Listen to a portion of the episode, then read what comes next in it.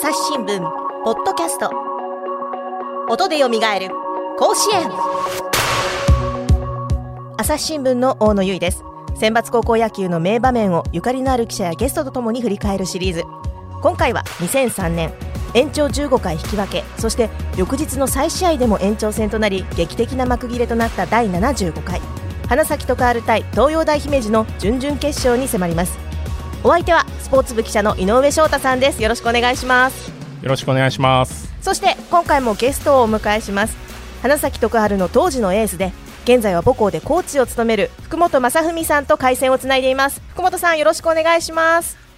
よろしくお願いします、お願いします。えーこの2試合私ちょっとどちらも改めて映像を見てみたんですけれども、まあ、ドラマにあふれているというか2試合ともちょっと最後のシーンで感情移入して泣いてしまったんですけれども今日はその主役でもある福本さんに当時のことをいろいろと聞いていきたいと思います。よろしくお願いします、はい、よろしくお願いします。えー井上さんは福本さんとは同級生にあたるんですかね、そうですね同学年で同い同学年年ですね、うん。はい。なので、まあ、同世代の球児として、まあ、試合とか見てたみたいな感じですかね対戦はないんですかね。対戦はしたことはないです、うんうんうん。でも僕らの、うん。えー高校3年になる年の選抜の名勝負といったら、うん。もうこれ一択って感じですね、んなるほど。いやえっと花咲徳栄は当時春は初出場だったんですかね？そうですね、春初ですね。うーんこれ、まあ、この試合は延長15回からのさらに引き分け再試合でも延長10回まで戦いが、あの進むんですけれども、はい、えー福本さん、2回戦の修学館、3回戦の東北戦と、2試合連続のサヨナラ勝ちで、まあ、共に完投していらっしゃるんですよね。そうですね、うんうんうん。はい。もう、秋、前の年のはい。秋から、うん。おそらく全部の試合投げてるんじゃないかなと思うんですけど、まあ、一人はい。大黒柱という感じですかね。まあ、あのーエースナンバーをはい。もらったので、はい。まあ今と違って、やっぱりずっと、まあ、うちだけではなくて周りの学校さんも、うんうん系統というよりかはやっぱりエースがずっと投げてるっていう学校が多かったですよね。うーん井上さん、はいこれ、今じゃちょっとあまり考えられない感じですかね？今はもう1週間で500球っていう投球制限もあるので、はい。なかなか考えにくいうんうんうんですねそうですよね。これ、えっと、1回戦が、えっと、井上さんのメモだと184球、あ、1回戦じゃない、2回戦か。修学館戦が184球。で、はい。東北戦は143球。はい。でもう、かなり積み重なってる投球数ですけれども、なんかその、試合が進むにつれて、例えばその疲れだったりとか、プレッシャーだったりとか、そういったものは感じていたんでしょうか？うん、あでも初戦の時がかなり緊張して、うん。甲子園っていうものにうんずっとテレビの世界だったのでそうですね。初出場ですもんね。はい。あの、高校1年生の夏の時に甲子園に先輩たちが初めて出てくれて、うん。あの、その時に初めて甲子園球場に足を踏み入れたっていう、まあ、アルプススタンドしか入ってないので、ああ、そっか。ベンチは初めてってことか。ベンチは初めてでしたね。うんもう球場の中も初めてだったので、うん。まあ夢にまで見た舞舞台というかう、ん。うん。まあ、緊感動と緊張が両方一緒に襲ってきた感じで、はいや、あの、映像とか、試合の映像とか見ても、あまりこう、感情を表に出さないというようなイメージがあるんですけれども、実際マウンド上では結構緊張したりもあったんですか？い。マウンド上というか、あの、初戦の修学館の時は、はい。ブルペンで一球もストライク入らなかったんですよ、緊張しちゃって。へえ。はい。それは。もうまっすぐ投げてもダメ、変化球投げてもダメ。うんで、高校だったんですけど、はいもう不安でいっぱいだったんですよね。で、サイレンになって、うん。とりあえずど真ん中にまっすぐ投げたらストライク入ったんで、ああよかったああ、よかったっていうほっとしした感じだったですよね。もう、地に足がついてない感じだったですね、もう完全に。あ、ふわふわした感じ。ふわふわした感じのまま。じゃあその1球目が入った後は、結構冷静になれた感じですか？いや、でも、基本的にマイナス思考だったので、あ、そうなんですか。あの、変化球はストライク入らないから、うん。フォアボールになっちゃうから、まっすぐでまっすぐでって感じだったですね。もう、最最初スタートしたところから、うん。何球投げたのかな ?20 球ぐらいずっとまっすぐしか投げてないんじゃないですかうね。それって、はい福本さんにしては珍しい感じですか？そうですね。その試合、後にも先にもその試合だけですね。はいよほど変化球が不安だったのかな。あとはやっぱりこう、自分がテレビで見てた世界うん。での試合なので、うんはもう初めての、ね、舞台ですし、うん恥をはかけないじゃないですか。恥ずかしい試合できないなっていう気持ちもあったですよね。いろんなものを背負ってますからね。そうですね。うんなんかそううん。もう、試合前でいっぱいいっぱいになってましたからね、ブルペンで。ははい。実際、まあ、試合が進むにつれて、少しずつその、まあ、変化球を投げたりだとか、そう、自分のいつものペースに戻ったそう感じですね。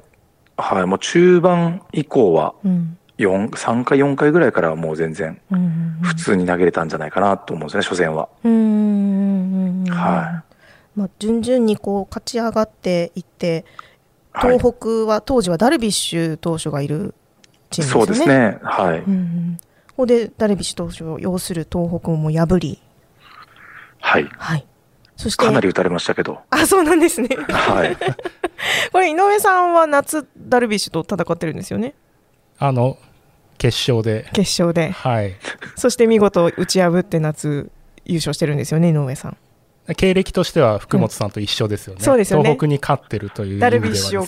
ダルビッシュを倒してはい 進んでいったということです、ね。当時からすごい粘り強いチームだなとは思ってましたね。あ、花咲とか花咲徳栄うーは。ん。前年の秋の関東大会で、はい。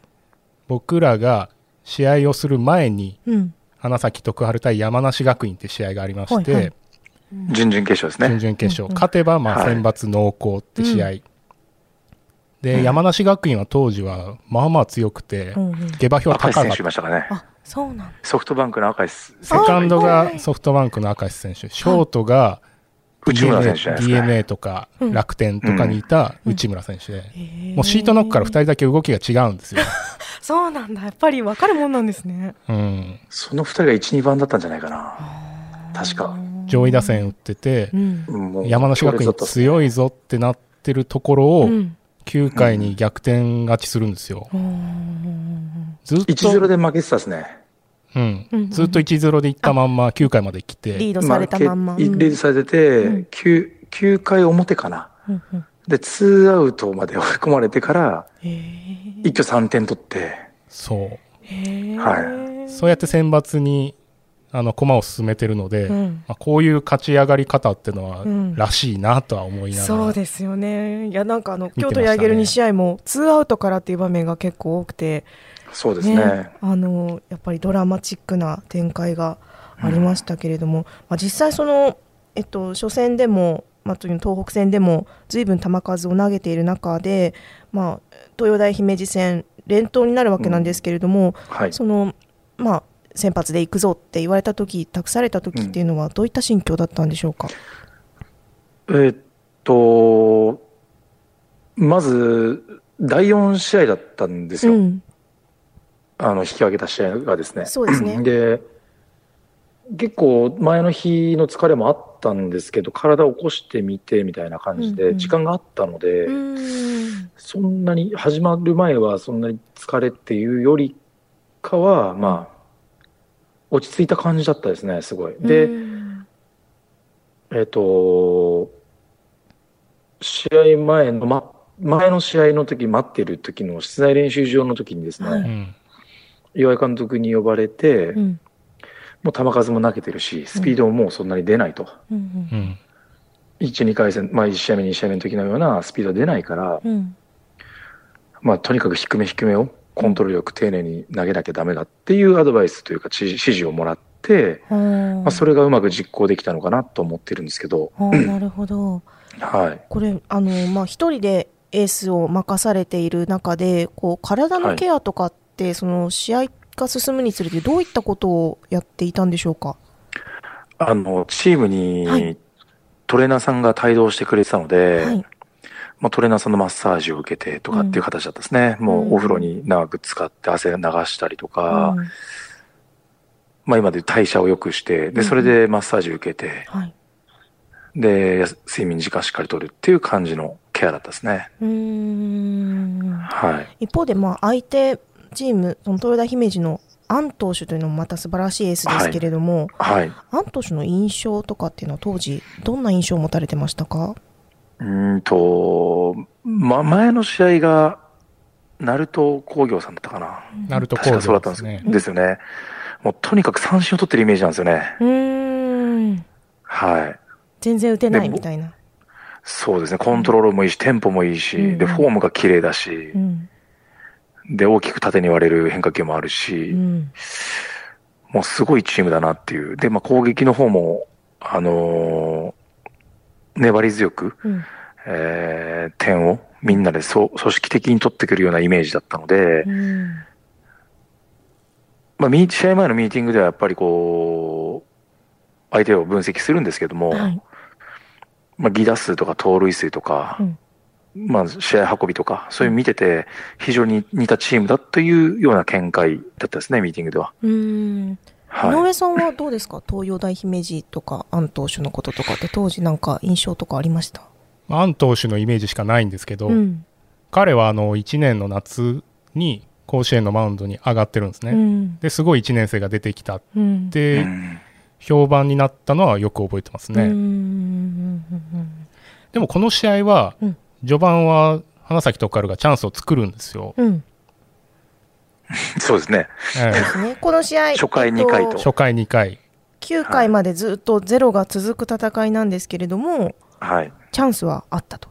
序盤はアン投手はそんなにいつも通りじゃないなっていうような感触があったんですか？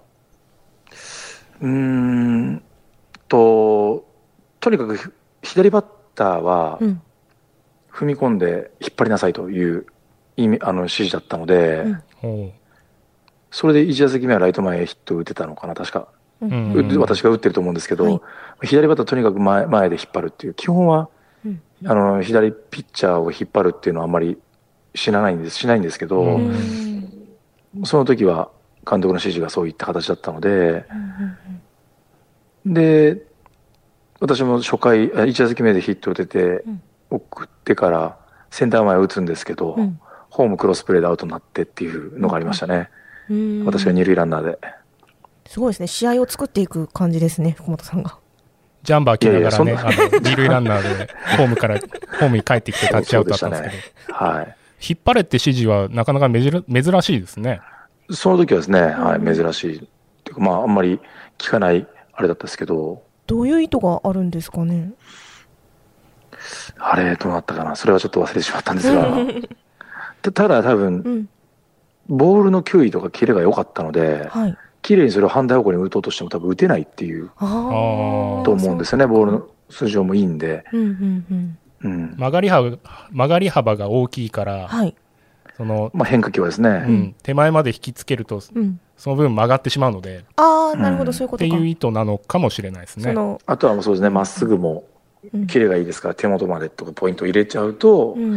まあ、ファールになるとか、ミスショットになりやすいっていう指示だったのかなと思うんですけども、なるほどじゃあ。少しタイミング早めに打つようなイメージになるんですかね。そうですねうー。ん、なるほど。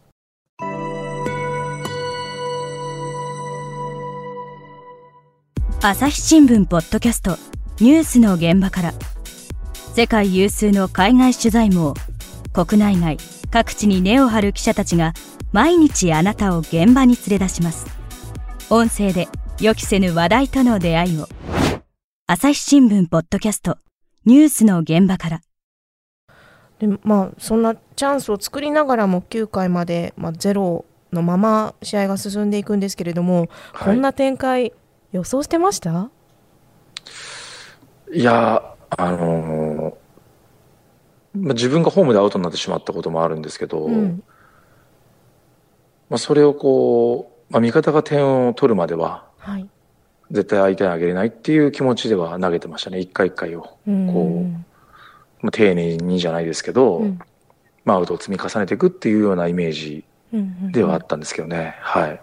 いやあのーその後の、えっと、弊社の記事でですねあの当時の様子をその、福本さんご本人中盤から肩に張りがあってうん。15回はもう握力も落ちていたっていうふうにあのインタビューに答えてらっしゃるんですけれども実際はいどうでしたか、そのうーん、まあでも後半は、うん。まあ、結構しんどいなっていうイメージは、まあ記憶ありますけどね。うーん。でもまあ、味方が点を取るまではという。そうですね。まあ、まあそうやって教えられてましたからう、ん。うん、なかなか簡単にこそうですよね。う、うん、こうなかなか点が入らない展開って、こう、はいマウンドにいるエースとしては、こう、心境的にはどうなんでしょうか？プレッシャーなのか、それとうも、ん。まあ味方の攻撃云々はあんまり考えないですよね、投げてるときは。ああ、そううなんだ。ん。はい。とにかくうん、その回の先頭バッターっていうのを、うん。えーまず切ること。うんノーアウトのランナーっていうのがかなり点につながりますから、そうですね。うん、うん。はい。まあ、まず先頭っていうのにかなり集中をしてうん。投げてましたけど、うん、うん、うん。その積み重ねだと思います。ああまり味方がね、どうのこうのっていうのは全然ないですね。考えたことはないですね、本当にあ。、そうなんですね。はい。いや、逆に自分がね、チャンチャンスで打てなかったりとかしたときは、ちょっと引きずったりするかもしれませんけど、あ、打撃の後の周りが投球でそうですねはい。逆に打った後とかっていうのは、うんあのー気持ちも乗ってきますし、うんそういうのはありましたよね。この時花咲とかは先行で、はい。で、1点をリードしてう、んその裏に追いつかれてしまうっていう展開だったんですけど、そうですね。10回と15回、そうですね。うんはいはいうん少し勝ちを意識したりうんとかっていうのはあったんですか？そうん、そうですね。あとは、慎重になりすぎちゃってっていうところがあったかもしれないですね。先頭打者で慎重に。なりすぎちゃって、はい。攻め方を、うん先頭バッターの点取った後ですね、うん10回と15回かな。うん。はい。まあ15回はもうほとんど気力で投げてた感じだったんですけど、うん。はい慎重にっていうのは多分、際どいところをこううん狙おうもう狙おうと。つきすぎて、そうですね、カウント悪くして、うん。まあもう本当まっすぐ一択うん。でそこを打たれたりとかっていう感じだったかもしれないですね。うん。はそしてまあ延長10回表で、まあ、花咲徳栄が先に1点をリードするんですよね。水谷選手がツーアウトうん2塁かい。らはい。タイムリーで先制するっていう、ありましたね。これやっと1点入ったっていう感じだったんですかね。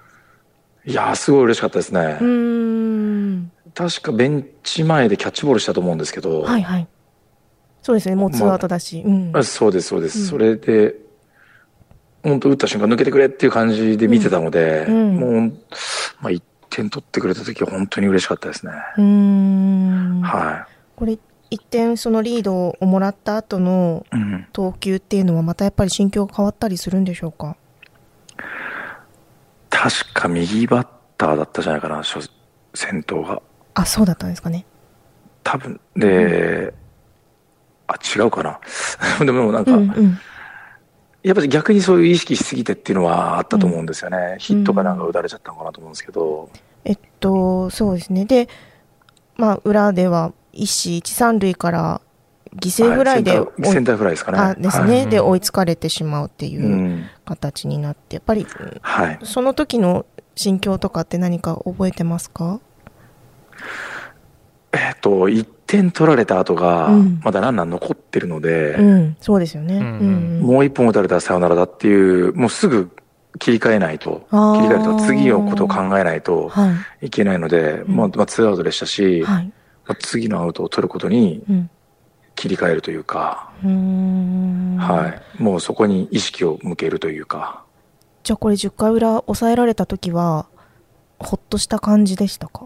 いやー、ほっとしたよりも悔しかったんじゃないですかね。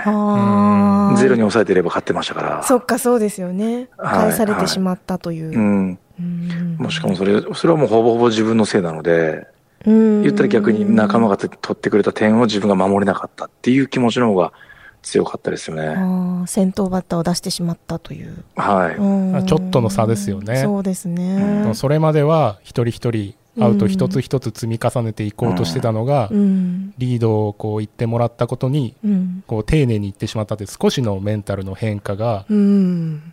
失点につながってしまうっていうのがな、へえ、なんそうですか、ね。こう、すごく繊細な話なんですね。こう、ちょっとその、大きく崩れるとかそういったことではなくても、こう、展開が決まってしまうっていう。あとやっぱり、相手の豊田姫路さんは兵庫ですから、うん。甲子園地元じゃないですか。はい。もう声援がすごかったですよね。そのイメージがすごいです。やっぱアウェー感ありました？アウェイっていうか、まあ、ものすごい応援のうん。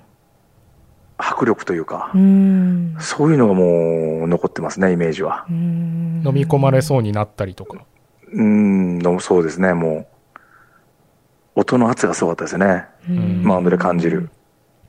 でもそれだけ応援が強い中でまたゼロ得点ゼロを続けていくことになるんですけれども、はい。まあ、11回12回と進んでいく中でうんこう心境としてはどうなんですかね？早く終われとかそういった気持ちになるんでしょうか？いやいや、それは早く終わりはなかったですね。うんもうでも、でもみんなこう、試合が進むにつれて、はいチームは全然士気が下がらなくて、うんキャプテン中心ですね。はいで、あのーまあ、初戦も2回、2試合目も、うんずっと接戦とか粘り強く後半勝負で、うん。えーものにしてますから、うんうんもうベンチま、ベンチの中とかエンジンとか組んでる時はもうん。う、もう自分たちの後半強いんだっていうことは全員で互いに言ってたんですけどね。うんうんそうですよね、はい。初戦も延長13回サヨナラ勝ちですもんね。はい。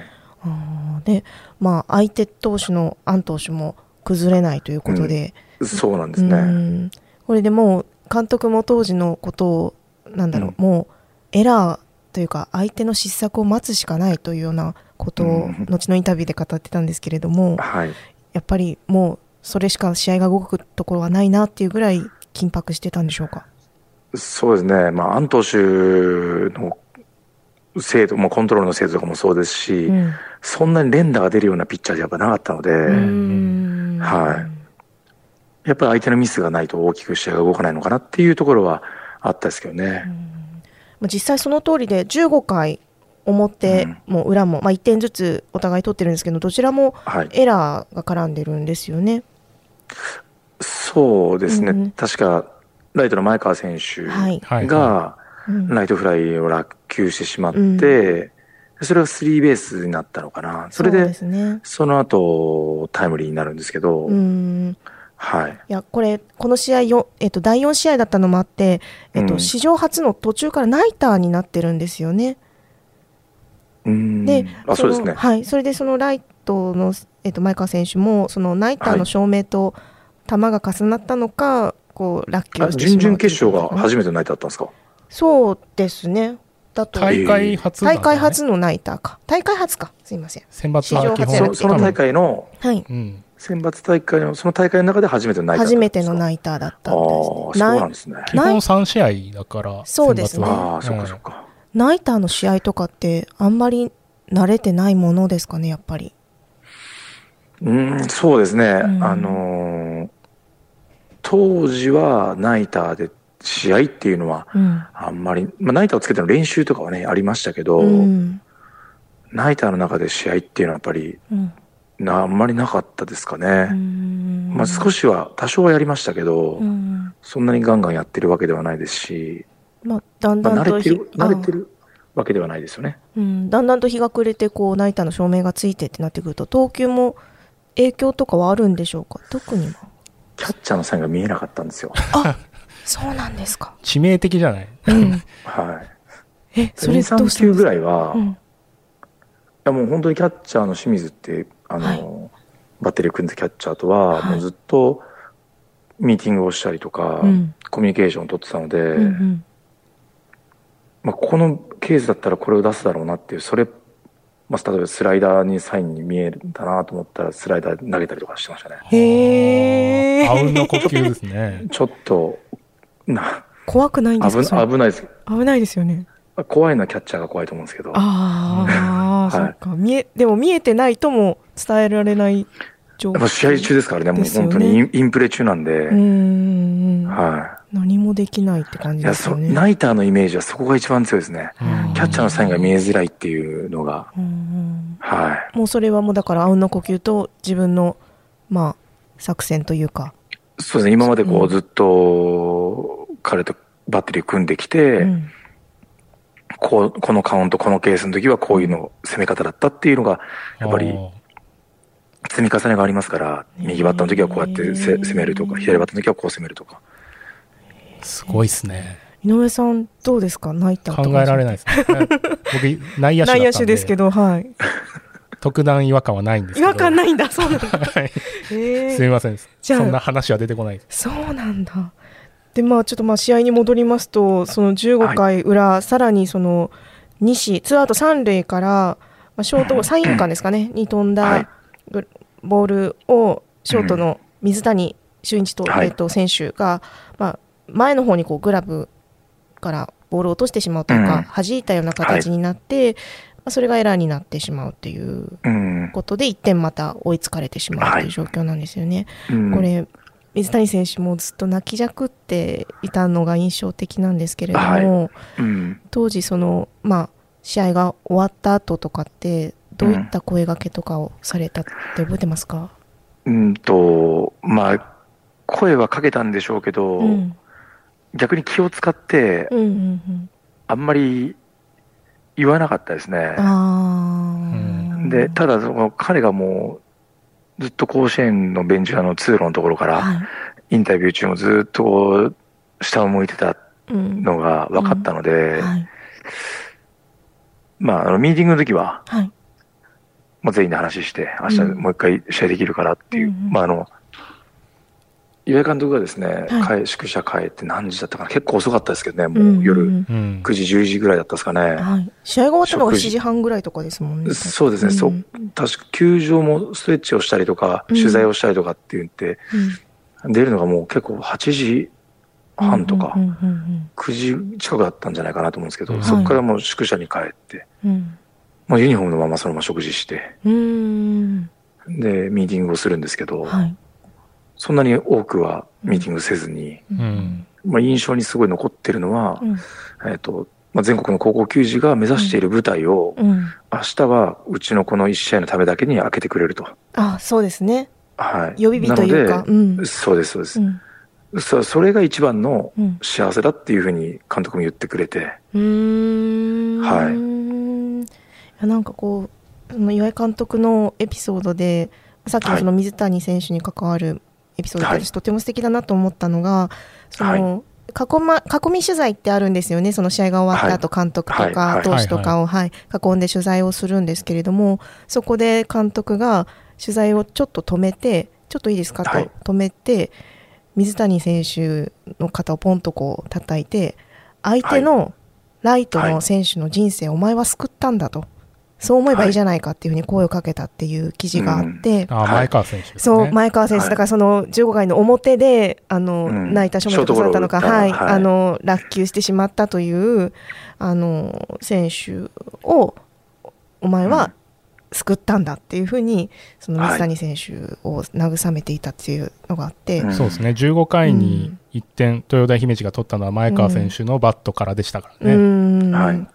だからこうなんだろうお互いに多分すごくそのこうこう後悔というか悔しさが残る延長15回だったと思うので、はい。うん、そういったそのなんていうか監督の鼓舞の仕方というか、うん明日はお前たちのためだけに試合があるんだとうん、そうですね。やっぱりせ選手としてもちょっとこう気持ちがすっきり切り替わるような感じなんですかね。そうですね。うんまあ、水谷に関して言えば、はい、一番その新チーム結成当初のうん。夏の一番暑い時に一番特賞を受けてたのが水谷だったんですよ。だ彼のプレーで救われた試合もいっぱいありますし、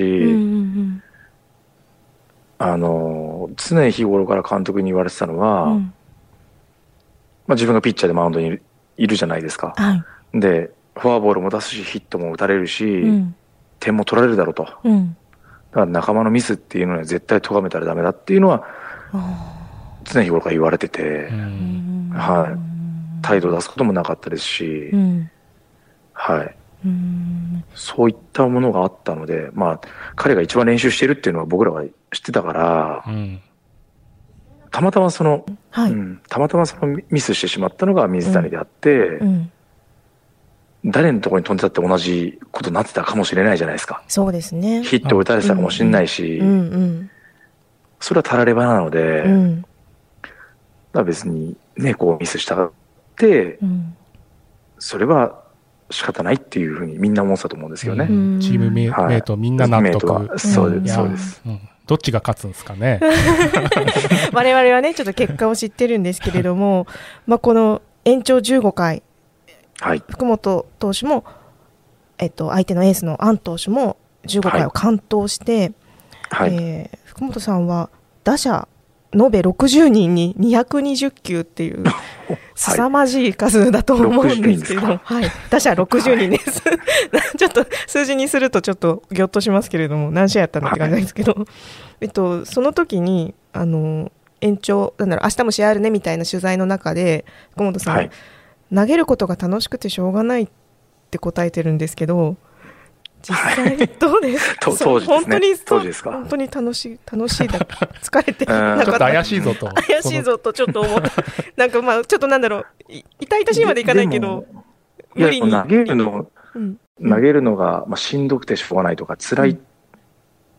しんどいっていうのはあったかもしれないですけど、うん。もう辛くてしょうがないことはなかったですよね。うーん。はい。やっぱりこう、さっきも言った通り、ずっとこう夢に描いて見てきた場所だったので、はい今の高校生も我々当時も一緒だと思うんですけど、甲子園を目指してみんな練習をしてきたと思うんです。甲子園を目指して練習してきた今うんうんそうです。甲子園を目指して練習してると思うので、うんで、プレーができてることが幸せじゃないですか。うーんだから長く試合できてるのはマイナスじゃなくてプラス。だだったんですよねはい。甲子園で投げるためにうん。練習を積み重ねてきたので、そこで投げれてることが楽しかったんじゃないかなと思います。うーんなるほど。はい。話はまだまだ続きますがここで一旦引き取らせていただきます。